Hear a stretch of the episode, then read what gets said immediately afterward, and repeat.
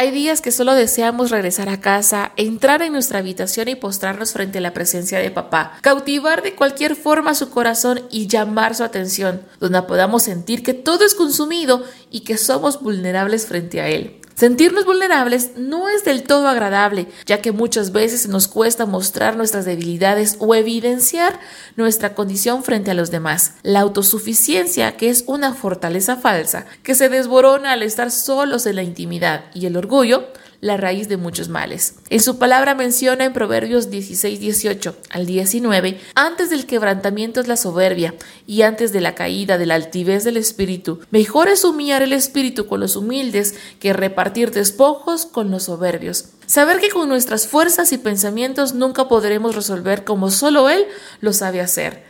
Pero cuán amados somos para Él que cuando nuestra carne desea predominar, el redargüimiento del Espíritu Santo nos hace recordar que no somos nada sin Él. Estamos en un proceso donde Él está haciendo de nosotros la mejor de sus obras y en el nombre de Jesús la va a terminar. Despojémonos de todo sentimiento y pensamiento que no permite que seamos libres y como Él anhela puros, santos y manches sin arruga, clamando su intervención y nos ayuda a despojarnos de esa vana manera de vivir. Que nuestro testimonio no sea de apariencia, sino de una verdadera relación con el Señor. Vivir permaneciendo en Él y Él en nosotros, que en el centro de nuestro corazón exista una divina esencia, mostrando cuán débiles somos frente a Él, reconociendo que sin Él no somos absolutamente nada, que transforme nuestras vidas en transparencia, donde podamos decir débil soy porque Él nos hace fuertes, que nuestra vida está siendo trabajada por el perfecto de perfectos que nuestras debilidades solo sean el instrumento que Él utilice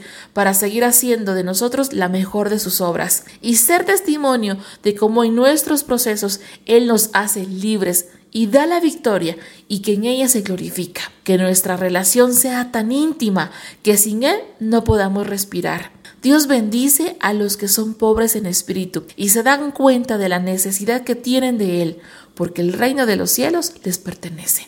Esto lo menciona en Mateo 5.3. Así que mis amados hermanos, sintámonos débiles delante de su presencia y que sea Él el que venga transformando nuestras vidas. Dejemos todo orgullo, toda soberbia, toda altivez y permitámonos ser pulidos, ser transformados por lo que Él quiere hacer de nosotros la mejor de sus obras. Bendiciones.